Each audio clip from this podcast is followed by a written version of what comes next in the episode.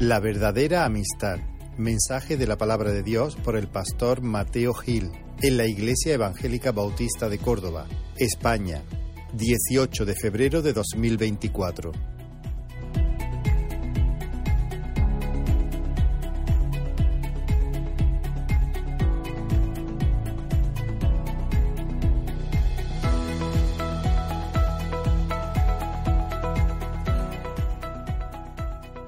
Vamos a, a leer y sí miraré el blog de vez en cuando. Job, el libro de Job. Y vamos a leer en el capítulo 2. Y voy a rescatar mis notas que han caído al suelo. Job capítulo 2. Y vamos a leer todo este corto capítulo.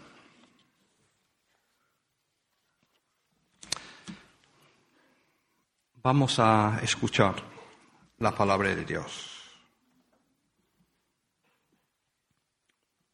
Ya sabemos el capítulo 1 más o menos, ¿no? Tenemos la historia de Satanás que viene delante de, Dios y este mm, trato, si lo podemos llamar así, y, y cómo Satanás ya ataca a la familia, eh, los bienes eh, de Job.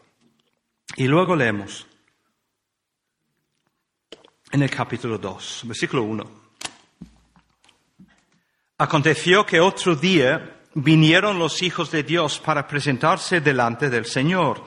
Y Satanás vino también, entre ellos, presentándose delante del Señor. Y el Señor a Satanás dijo, ¿de dónde vienes?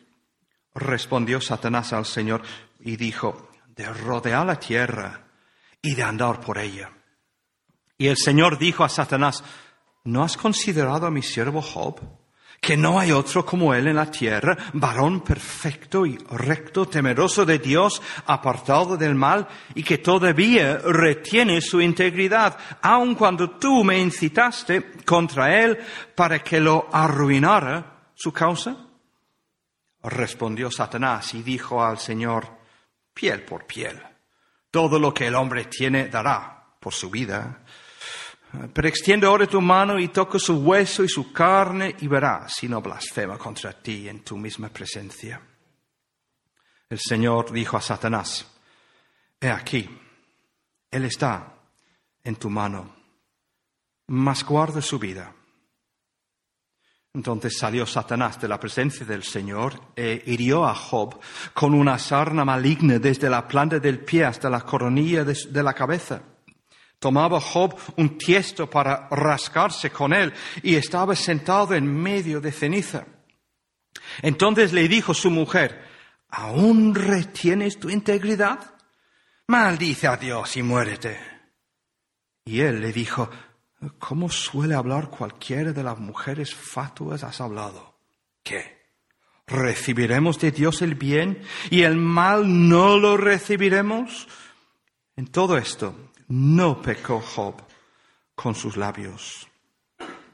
Y tres amigos de Job, Lifaz Temanita, Bildad Suita y Zofar Namatita, luego que oyeron todo este mal que le había sobrevenido, vinieron cada uno de su lugar, porque habían convenido en venir juntos para condolerse de él, para consolarle los cuales, alzando los ojos desde lejos, no lo conocieron y lloraron a gritos. Y cada uno de ellos rascó su manto, y los tres esparcieron polvo sobre sus cabezas hacia el cielo. Así se sentaron con él en tierra por siete días y siete noches, y ninguno le hablaba palabra, porque veían que su dolor era grande. Es un libro con mucho misterio, ¿verdad? ¿Quién lo escribe no lo sabemos. Podría ser Job, pero no, no nos lo dice. ¿Quién era Job? Casi no sabemos nada de este hombre, aparte de este episodio en su vida. ¿Realmente Job existió o tenemos aquí lo que es una parábola, como dicen algunos. ¿Cuándo vivía? Tampoco se nos dice. ¿Quiénes eran estos amigos que vienen aquí, que hemos leído al final? ¿Y por qué? Eso, me, me, oh, lo tenía cuando yo era un joven. Si realmente lo que dicen los amigos de Job en básicamente casi todo el libro, cuarenta y tantos capítulos, que no vale, ¿por qué está en la Biblia? ¿O no? Si están diciendo mentiras y, bueno, cosas necias. Porque está, porque tenemos que tenerlo como inspirado en la palabra de Dios. El autor, algunos dicen que era Moisés o Salomón, pero realmente no, no se sabe. De Job, bueno, nos dice algo aquí, ¿no? En el versículo 3, eh, que aquel varón era más grande que todos los orientales por su, su dinero, su riqueza, que ahí en aquel entonces la riqueza se medía en los, en los bienes, un poco como el día de hoy, pero en aquel entonces que no había bancos, entonces él tenía siete mil ovejas, tres mil camellos, quinientos yuntas de bueyes, quinientos asnos, muchísimos criados. Era grande por, su riqueza, era un empresario, em, tenía mucho. Y luego también por, era grande por su rectitud, versículo 1. Hubo en la tierra de Uz un varón llamado Job, y era este hombre perfecto y recto, temeroso de Dios y apartado del mal. Es lo que sabemos más o menos de él. ¿Era real? Pues según Ezequiel 14, sí. Según Santiago 5, sí hablan de Job como si fuese una persona real, donde no vamos a descreer o no creer lo que dice otras partes de la palabra de Dios. Era un hombre real. Pero cuando vivió entonces, bueno, se puede decir con exactitud, pero quizá hay pistas que nos hacen eh, pensar que posiblemente incluso nos permitimos un probablemente es de los tiempos de los patriarcas o un poco eh, después. Incluso quizá en el tiempo cuando José y los descendientes directos de Abraham ya están en la tierra de Egipto, esos 400 años, puede ser que allí, eh, allí metemos a Job eh, en la tierra allí de, Uz, que posiblemente es al este del, Jordán, en, lo que se llamaría Moab, quizá más adelante, o en Edom. El argumento de Job, bueno, ahí quizá estamos pisando tierra más, más firme, ¿no? Diríamos, bueno, es, eh, Job es, es para ayudarnos a entender cómo el creyente debe de sufrir. Lo que pasa es que no vemos aquí a, Dios citando a Job cuando viene al final para, para como si interponerse y, explicar las cosas. No tenemos aquí a, Dios citando a Job eh, Romanos 8:28, ya todo saldrá bien. Dios no le dice nada así o de esta manera. Tampoco le explica a Job el capítulo 1 el capítulo 2. ¿No te has dado cuenta? Nosotros sabemos esta parte de la historia. No tenemos nada que nos hace entender que Job llegara a entender de esas dos entrevistas entre Dios y Satanás y lo que Dios permitió.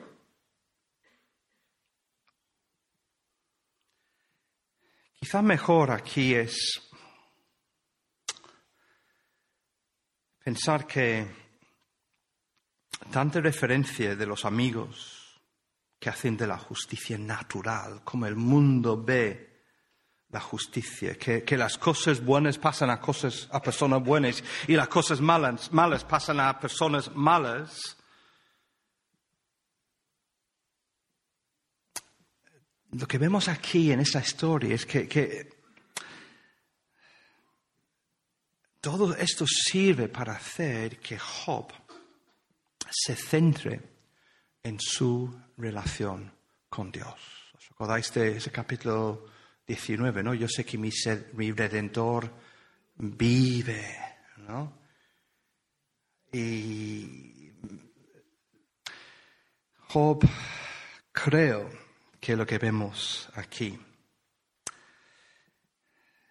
es un hombre que mantiene sus ojos puestos en Dios. Y tenemos, hemos leído las palabras de esta mujer, esta la esposa de Job, ¿no? Maldice a Dios y muérete. Y dice, no, no, no, yo no puedo, yo no puedo. Dios obra así, de esta forma. Él defiende su inocencia y él confía en Dios como juez para absolverle. ¿no? Eso en el, el 23.7. 23.7. Dice, allí el justo razonaría con él y yo escaparía para siempre de mi juez. Mi juez, y tengo un juez, y yo escaparía. No me puede acusar. No lo dice con orgullo, lo dice porque está seguro de su relación con su Dios. En donde no es tanto este libro un, un ejemplo del estoicismo cristiano, sino de guardar bien tu relación con Dios, pase lo que pase en tu vida. Pero no vamos a hablar del sufrimiento hoy en ese sentido. Vamos a fijarnos en los últimos versículos que hemos leído allí. Versículo 11.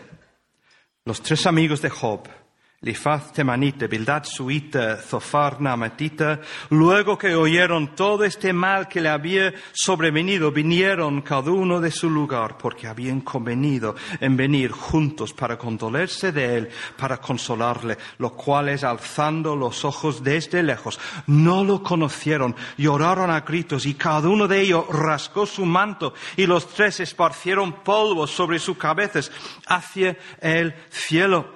Así se entraron, se sentaron con él en tierra por siete días y siete noches y ninguno le hablaba palabra porque veían que su dolor era muy grande. Vamos a orar. Padre Dios eterno, te damos gracias, oh Dios, por tu palabra. Te damos gracias, Padre, porque tú has visto bien salvarnos. Has querido amarnos, hacernos entrar en tu familia. Has querido revelarte a nosotros como nuestro Salvador en Cristo Jesús. Nos has regalado el cielo que nos espera algún día.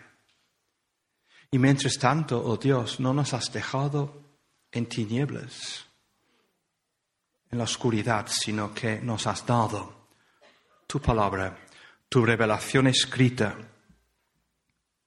para que sepamos, oh Dios, de ti, cómo vivir para tu gloria y para tu honra.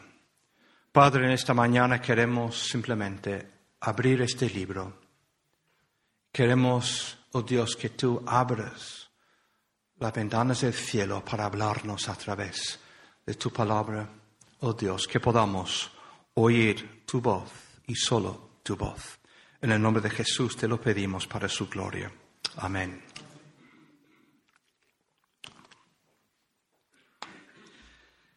Los amigos de Job. Los pobres tienen muy mala fama. Incluso en inglés hablamos de alguien que es como un consejero de Job. El típico que cuando tú le dices, mire, que estaba en el médico y me dice que tengo tal enfermedad y, este amigo dice, a mí también me dijeron esto y aunque me dijeron que un amigo mío eh, le dijeron que tenía eh, esta misma enfermedad y le dijeron que no pasaba nada y a los tres días estaba muerto. Consejero de Job. En inglés lo hablamos así. eh, Y esas personas que solo sirven para empeorar la, la situación.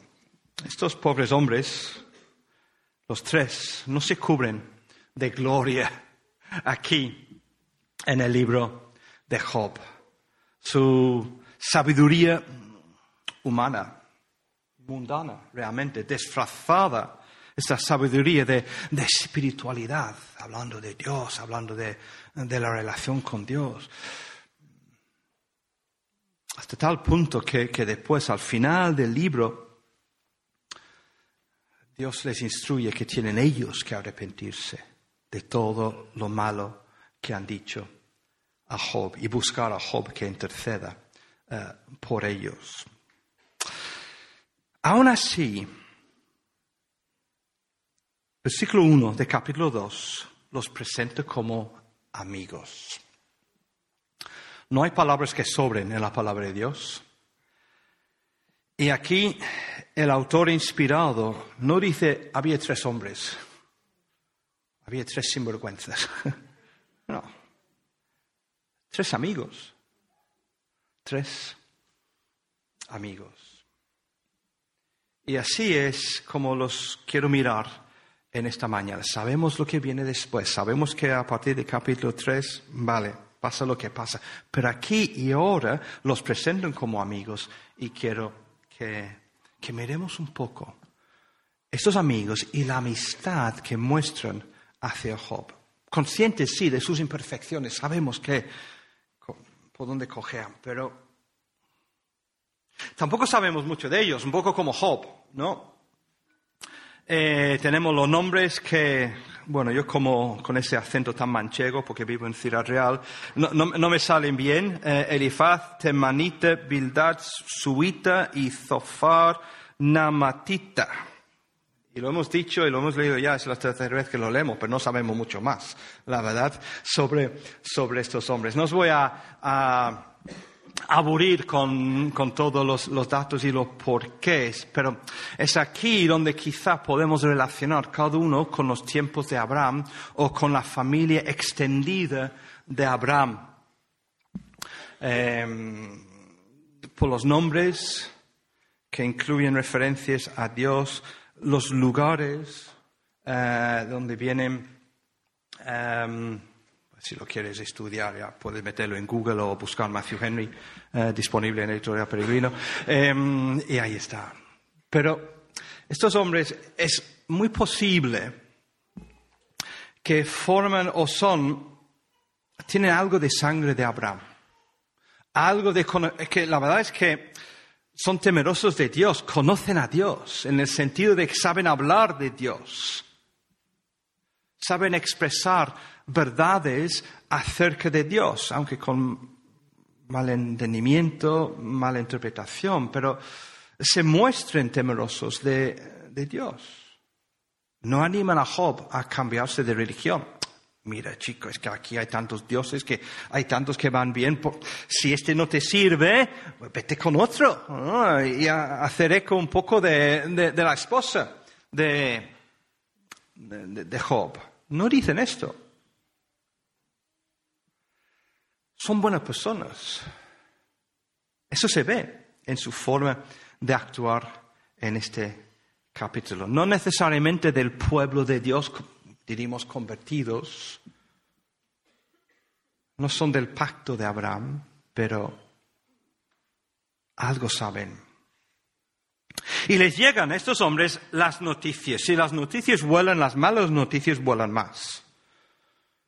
Y estos tres amigos se enteran de lo que había pasado. Se enteran de todas esas pérdidas de Job, ¿no? Sus, sus bueyes que le son eh, robados, sus criados matados, las ovejas han sido matadas, los camellos eh, lo, lo llevan también y luego mueren sus diez hijos el mismo día. Y después cae con una enfermedad del cuerpo que no sabe dónde ponerse. Y le encontramos allí en la tierra buscando alivio eh, con algo de, bueno, algo de azulejo, ¿no? Ya sabéis, los, cuando los albañiles están picando y tienes un, trozo de azulejo, rascar la piel con eso, porque tanto le duele. No sabe ponerse, busca incluso en la ceniza algo de alivio para poner en su piel con esa sarna maligna que le sale. Y le llegan a sus tres amigos esa noticia. Y vemos la reacción, cómo ellos buscan reaccionar como, como amigos, como amigos. La amistad que ellos muestran, la amistad que ellos muestran Venid conmigo. Versículo 11. Vemos que ellos, hacia el final, habían convenido. Habían convenido. Quieren hacer algo. Desean ayudar. Empezaron a hablar entre ellos y dijeron, bueno, ¿has oído lo de Job? qué terrible. ¿Qué vamos a hacer? ¿Qué vamos a hacer? Cuando vimos que, que alguien, un amigo, se le ha pasado algo, lo está pasando mal, ¿no es verdad que la amistad que sentimos, el amor que hay entre nosotros nos, impulsa y nos surge dentro este deseo de, de hacer algo. ¿Qué puedo hacer yo para ayudar a mi amigo? Amigos que lo están pasando mal con el matrimonio, una pareja que tú los has visto eh, crecer y enamorarse, juntarse y luego lo, lo, están pasando mal. Y, ¿qué, ¿qué, puedo hacer yo? Yo no soy ningún buen ejemplo, pero ¿qué puedo hacer yo?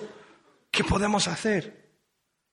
Un amigo que se queda sin trabajo y dice, vale, vale, ¿dónde puedo yo encontrar trabajo, a ver, a ver si tengo un amigo que tiene un a ver, o he visto un cartel, a, ver, y está buscando porque este amigo necesita trabajo y tú como amigo quieres ayudar, quieres hacer algo.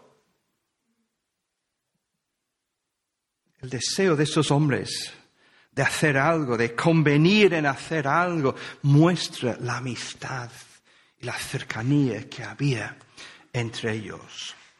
Entonces leemos que ellos organizaron su vida, sale cada uno de sus, de sus casas, vinieron cada uno de su lugar porque habían convenido de venir juntos. Organizan para dejar sus tierras, sus negocios, sus familias durante un tiempo, mínimo siete, como vemos después.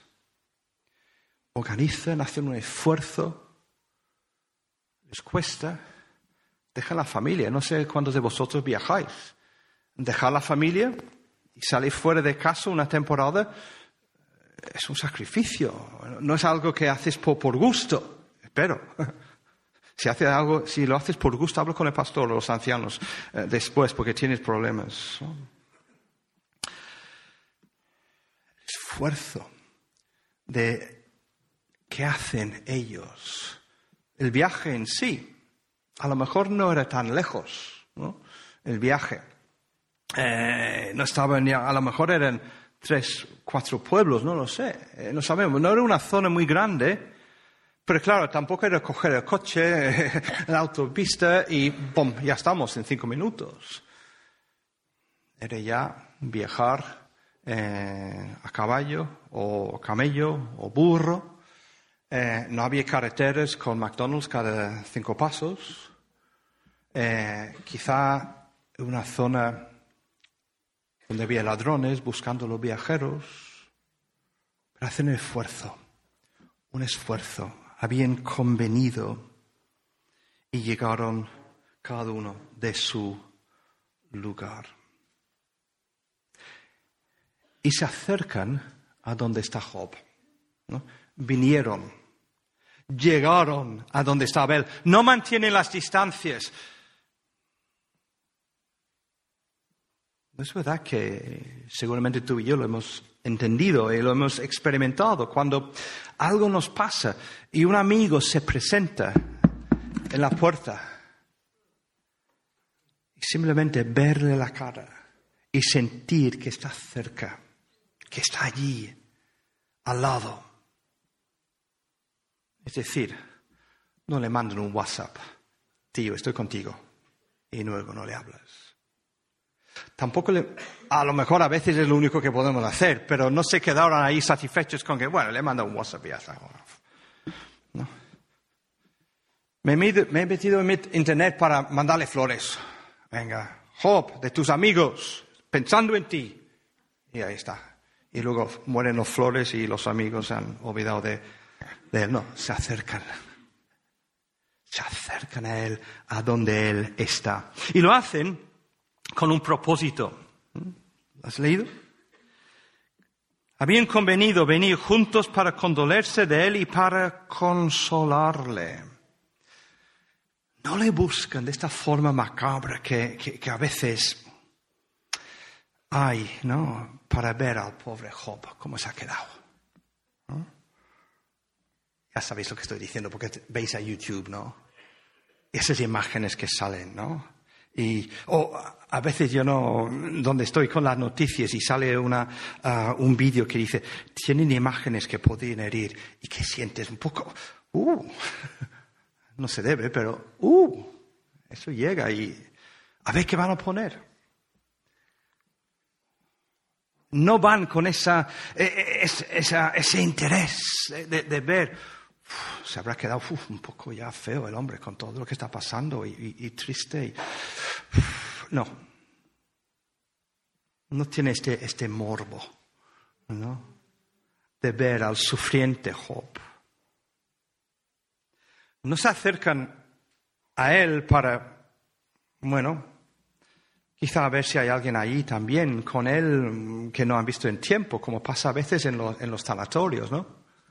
Estás ahí con eh, alguien está de luto y, estás ahí. Y yo me encuentro a veces, a veces estuvimos ya, estuve pastoreando de 12 años en una iglesia cerca de Valdepeña, Santo Cruz de Mudela y, y, tenemos muchas amistades ahí y vuelves a veces porque hay un, un entierro o alguien ha fallecido y vas al tanatorio y a veces me siento culpable porque tú vas ahí para estar con, con la familia del, del difunto y, y, luego ves a uno, ves al otro y pasas tanto tiempo hablando con este, con aquel, con el otro que a lo mejor ni has hablado con con el más interesado, el más necesitado. No van con esta idea, a ver quién está por ahí. ah, bueno, sí, ya saludaremos a también, que, que ya, bueno, pero sí. No. Quieren condolerse de él.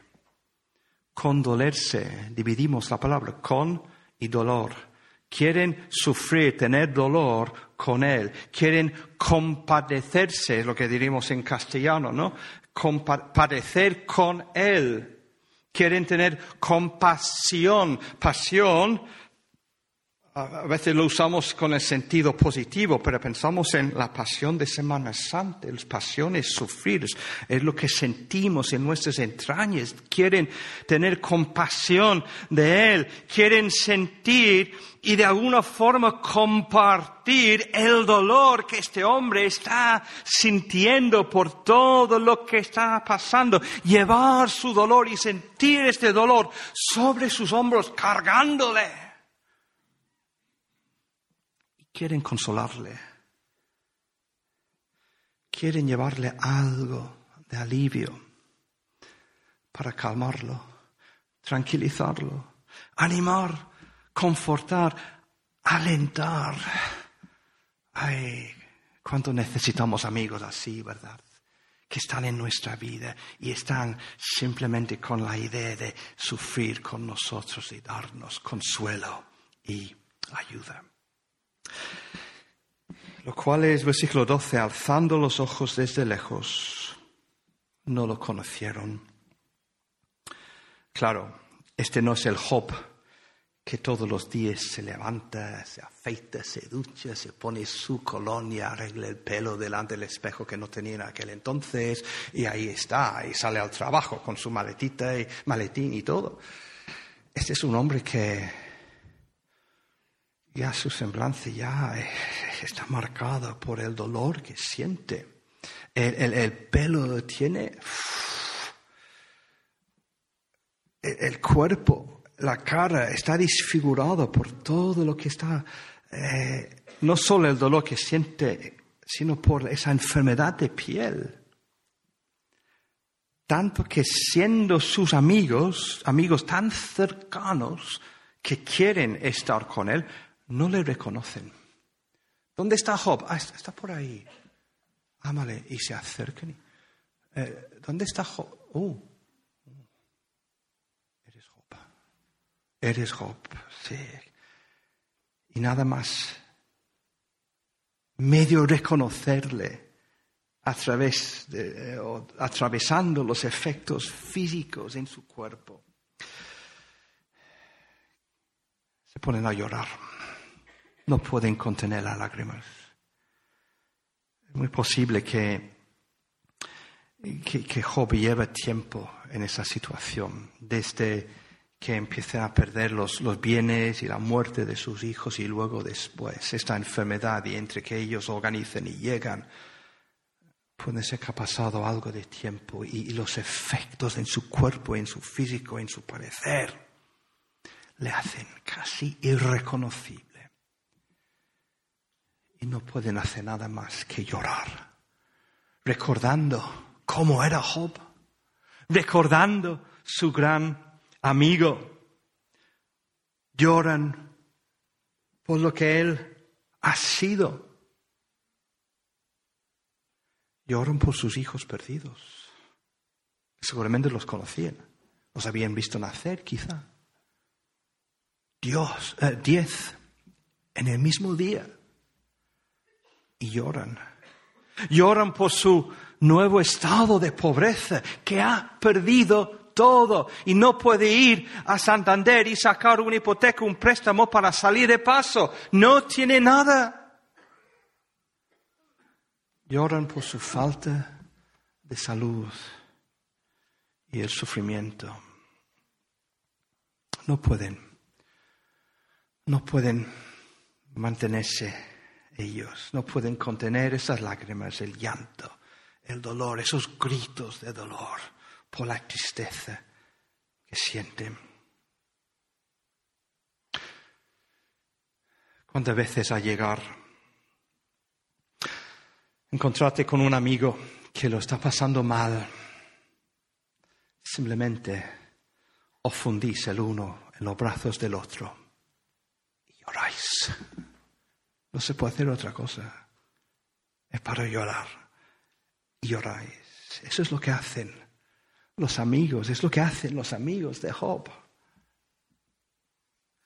Y expresan su dolor. Lloraron a gritos y cada uno de ellos rascó su manto y los tres esparcieron polvo sobre sus cabezas hacia el cielo.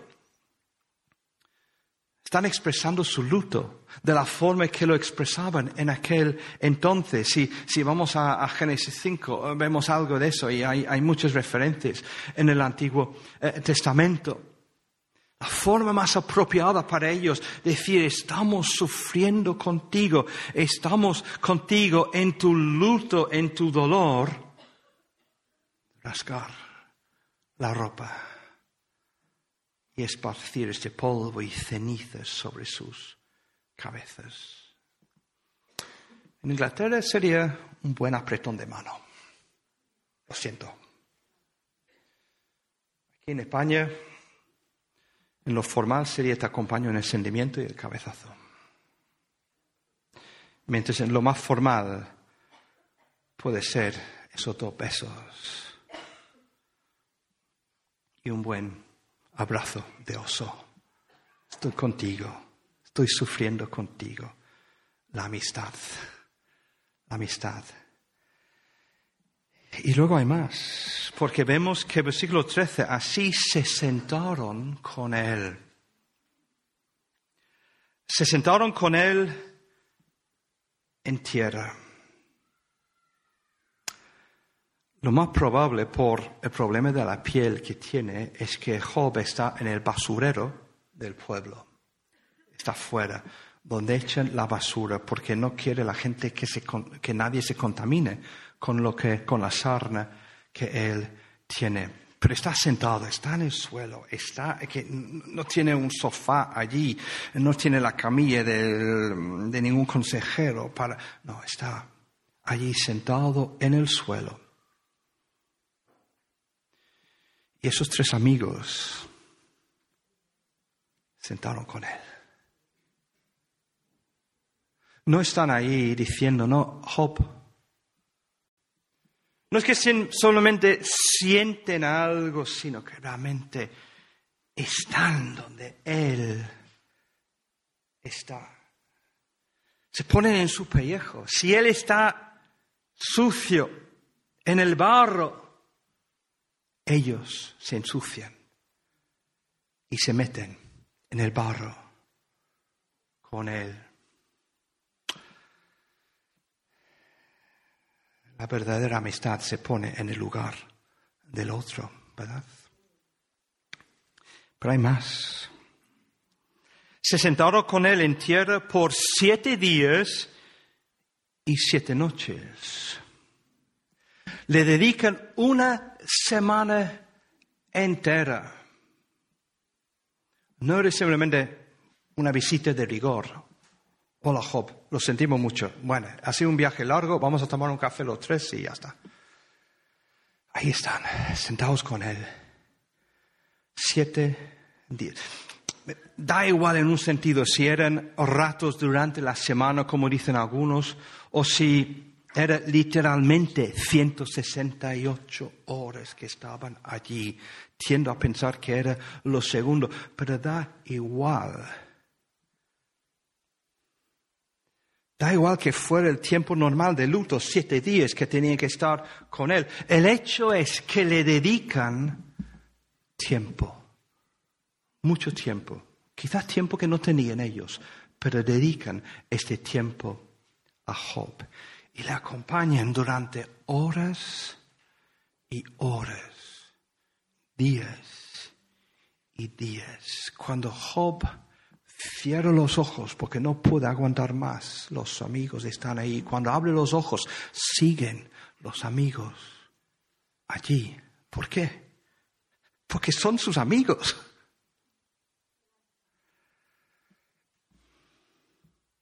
Y no dice nada. Ninguno le hablaba palabra porque veían que su dolor era muy grande. Muchas veces no es lo que más una persona angustiada necesita oír? Nada. El silencio. Muchas veces las palabras entre los amigos sobran, y en especial en situaciones como estamos tratando con Job, que las palabras llegan a ser simplemente sonidos que entran por un lado y salen por el otro. Es la presencia lo que ayuda. Cuando a veces has ido a un velatorio, un tanatorio y, y te sientes al lado de aquel que está sufriendo, aquel que ha perdido un ser muy querido. Y simplemente te sientes a su lado, le coges la mano y no dices ni una palabra. Las veces que he estado visitando a enfermos en, hospital, ¿no? Y lo que, yo sé que lo que más necesitan en este momento es escuchar mi silencio. Luego llegarán los momentos para, para leer, para hablar, para orar. Pero como también dicen los ingleses, el silencio es oro.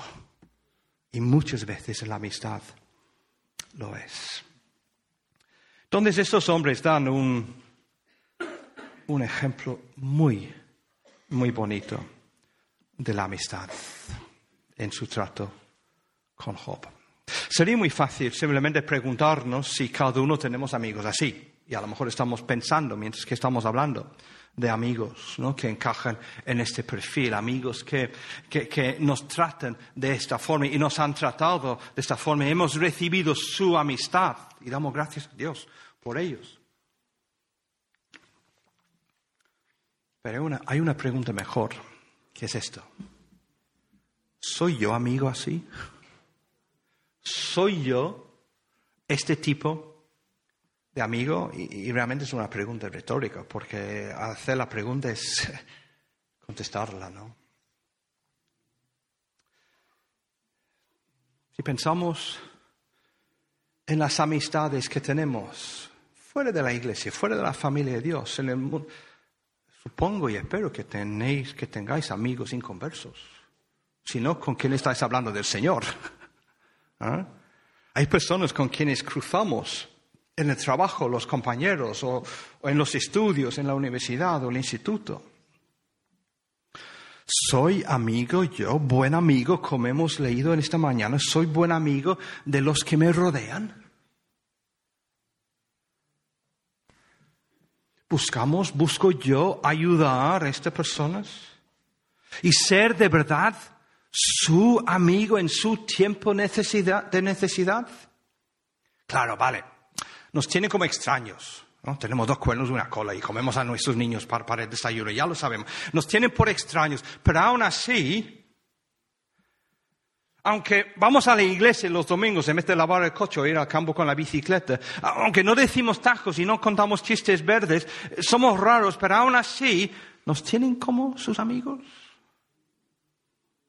Un amigo que, que busca su bien, que está ahí cuando las cosas le van mal, cuando tiene problemas con los hijos o hay tensiones en casa, eh, cuando llega una mala noticia o pierden el trabajo, nos buscan para hablar porque saben que a pesar de nuestra rareza, somos sus amigos.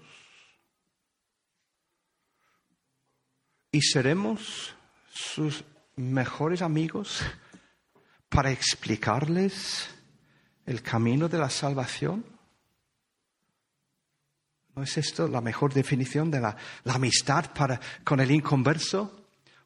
Apuntarles hacia Cristo, indicarles dónde está todo lo que necesiten, aunque no saben que lo necesiten. Que necesiten saber de Cristo y conocerle. Saber que Cristo murió por personas como ellos, con sus problemas, con sus dificultades seremos, estamos siendo este amigo para nuestros amigos. ¿Lo seremos? ¿O en la iglesia? ¿Soy yo? ¿Eres tú este tipo de, de amigo? ¿Soy como un amigo de Job para, para las personas, para mis hermanos en la iglesia? Si somos todos hermanos en la fe, si somos del Señor. Pero amigos, amigos, en los términos que estamos hablando aquí, no, no solo de hablar de fútbol, ¿no? O el tiempo, o las recetas. ¿Somos amigos? Cuando oyes que alguien de la congregación lo está pasando mal, ¿estás ahí para ayudarles? Cuando alguien necesita tu ayuda, ¿piensas ¿Qué podría hacer yo para ayudar? Debería ser yo quien le ayude. Cuando alguien necesita condolencia y consuelo, ¿acudo yo? ¿O pienso más bien, para eso tenemos pastores y ancianos y en total le pagamos por eso? Que lo hagan ellos. Los amigos de Job, un buen ejemplo de la, de la amistad. Aún así, en tercer lugar, siendo amigos imperfectos. Porque sabemos muy bien cómo termina la historia. Si, bueno, en mi Biblia está la, la vuelta a la hoja. Llegamos al capítulo 3. Hasta el final del capítulo 2 está bien porque están callados. Pero abren la boca y meten la pata. Es uno de mis dones. Mi mujer me lo dice muchas veces. Su conocimiento teológico está a años luz de sus deseos de consolar Quieren, quieren, quieren, pero no saben nada. No saben lo suficiente para consolar bien a Job en lo que dicen. Declaran, cuando empiezan a hablar, que Job tiene que ser el pecador más malo, malísimo del mundo, ya que está sufriendo de una forma tan, tan, tan bestial. Porque mira, hay algunos que sufren algo, pero lo que está pasando tú no tiene descripción. No hay quien lo entienda. Y si sabemos que las cosas buenas pasan a gente buena y las cosas malas pasan a gente mala, a ti te está pasando lo malísimo, no lo peor. ¿Cómo serás tú? ¿Cómo serás? Condolerse con él, no. Le causa más dolor muchísimo más dolor. Consolarle no, le meten el dedo en la llaga y dan mil vueltas. Como hemos dicho, al final tanto es su error que Dios les, les reprende. Y ahí en el capítulo 2, yo que tengo, no sé si habéis notado, yo tengo algo, algo de un sentido de humor, dicen yo a veces veo cosas en la Biblia que me hace, por lo menos me da un poco de una, me hace sonreír. Porque al final de todo, esos autodenominados y autoproclamados consejeros de Job terminan allí delante de Dios con Job y Dios está hablándoles. Y a estos hombres que tanto han dicho a Job que es malo, malísimo, Dios le dice a ellos tres, ahora pues tomaos siete becerros, siete carneros, e id a mi siervo Job y holocausto por vosotros, y mi siervo Job orará por vosotros, porque de cierto a él atenderé para no trataros afrentosamente, por cuanto no habéis hablado de mí con rectitud, como, como mi siervo Job. ¿Cómo les habrían llegado esas palabras de Dios a su corazón? No eran perfectos, no eran amigos eh, perfectos, porque si has vivido más que cuatro horas aquí en este mundo, tú sabes que no hay amistad perfecta, no hay amigo perfecto, hay amigos que nos fallen y nos faltan, y que tú y yo somos amigos muy, muy imperfectos. Pero hay un amigo perfecto. Cuando Judith y yo eh, vinimos a España, no recuerdo el año, el 80 y hace mucho. Eh, antes de venir aquí a vivir, vinimos con un, equipo de Inglaterra eh, para ir y parte de lo que hacíamos era viajar, ir a diferentes barrios, uno en Valdepeñas, otro en, cerca de Madrid y en otro sitio um, hacíamos clubs de niños en la calle. Hablábamos el español peor de lo que hablamos ahora. No teníamos nada. Pero, eh, y no podíamos hacer mucho, pero con, con la guitarría, con un violín y cantando, y luego otros enseñando, y nos enseñaron cánticos para cantar a los niños. Y como hacemos mímica, podíamos cantar bien. Más o menos. Una de las canciones que, que nos enseñaron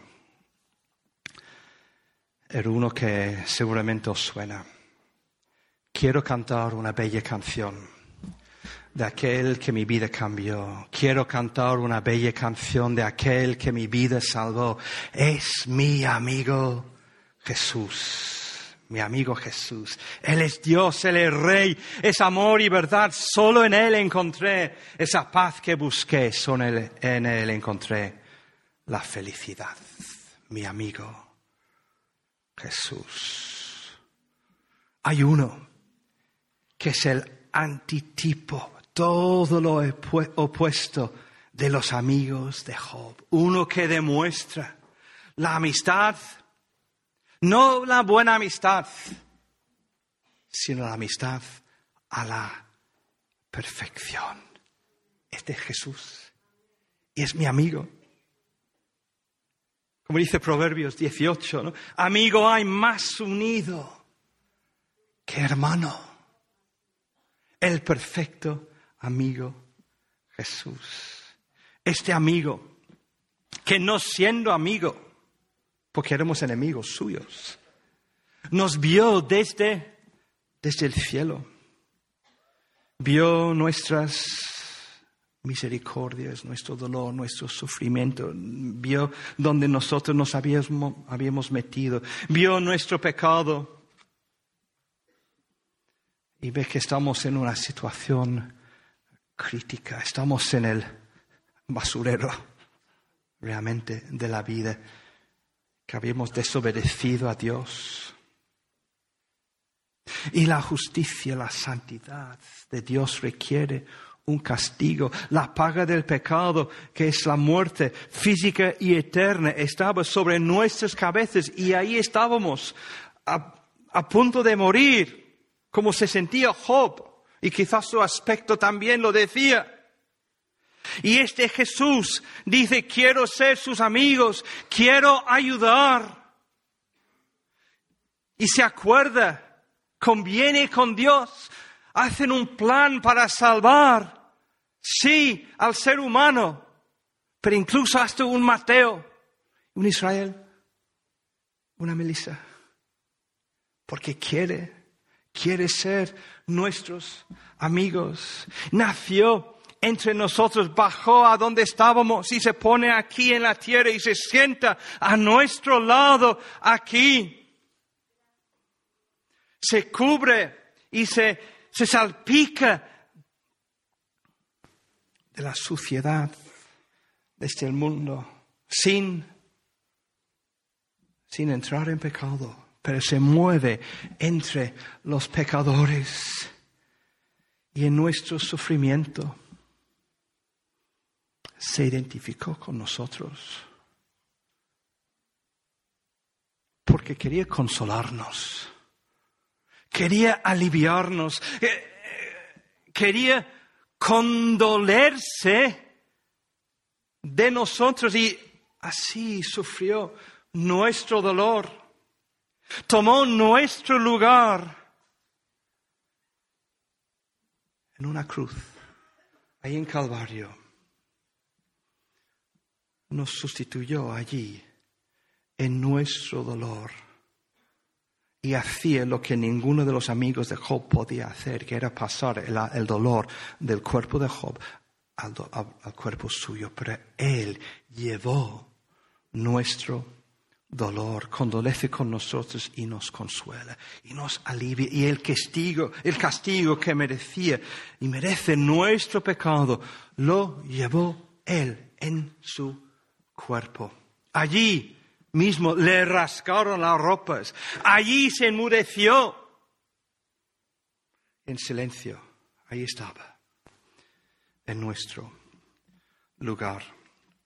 Se ha leído eh, ya unas palabras de Isaías 53 en esta mañana. Escuchémoslos otra vez. Mas él, perdón, ciertamente llevó él nuestras enfermedades, sufrió nuestros dolores y nosotros le tuvimos por azotado y herido de Dios y abatido. Mas Él herido fue por nuestras rebeliones, molido por nuestros pecados. El castigo de nuestra paz fue sobre Él y por su llaga fuimos nosotros curados. Todos nosotros nos descarriamos como ovejas, cada cual se apartó por su camino, mas Jehová cargó en él el pecado de todos nosotros, angustiado él y afligido. No abrió su boca. Como cordero fue llevado al matadero, como oveja delante de sus trasquiladores enmudeció, enmudeció y no abrió su boca. Juan 15 Jesús está hablando con sus discípulos. En los versículos 13 y 14 dice, nadie tiene mayor amor por este que uno ponga su vida por los amigos. Hasta ahí es, es, increíble lo que dice Jesús. Pero lo que viene después, más aún. ¿Cómo sigue? Vosotros sois mis amigos. ¿No es maravilloso? No simplemente que ha puesto paz, que hemos hayamos dejado de ser enemigos de Dios. Vosotros sois mis amigos. Tanto sufre nuestro amigo para llamarnos sus amigos. ¿Sabes cuando Jesús vivía en la tierra lo insultaron? ¿Cómo lo llamaron? Amigo de pecadores. Bendito insulto. Gracias a Dios por este insulto, porque con este insulto, amigo de pecadores, es amigo de Mateo en esta mañana. Es amigo tuyo si eres hijo de Dios. Amigo de pecadores, ay sí, si no fuera así, no habría venido. Bendito insulto, bendito amigo, bendita cruz donde Él tomó mi lugar. ¿Os acordáis del antiguo himno? Uno hay que tomó mi lugar en la cruz, aunque indigno yo fui de su amor, anhelando mi negro pecado borrar ese cáliz de muerte bebió. Nunca más esa carga de muerte y dolor sobre mi débil hombro pondré. Yo la dejo clavada allí en la cruz, pues allí fue clavada por él mi pecado en la cruz fue clavado con él, con que sed, con que sed anheló él mi perdón, con que paz, con que amor, hoy contemplo esa cruz, donde él mis pecados expió. Las amistades pueden fallar. Los amigos pueden portarse mal pero yo tengo un amigo. La vida puede dar muchos problemas y muy gordos, quizá ahora mismo, pero tengo un amigo. La muerte espiritual, el infierno, el castigo eterno de Dios me esperaba. Pero tengo un amigo. Y este amigo es Jesús. ¿Es tu amigo esta mañana? ¿Este Jesús crucificado por pecadores es tu amigo? Él sabe todos tus problemas y sabe tu mayor problema. Sabe que necesitas no siempre una mejoría en esta vida, sino que necesitas la vida eterna y para recibirla necesitas el perdón de Dios. Y Él, siendo amigo de pecadores, murió y murió por personas como, por personas como tú. Entonces arrepiéntete de tu pecado. Busca en Jesús este amigo. Haz que sea Él en esta mañana tu mejor amigo. Amén.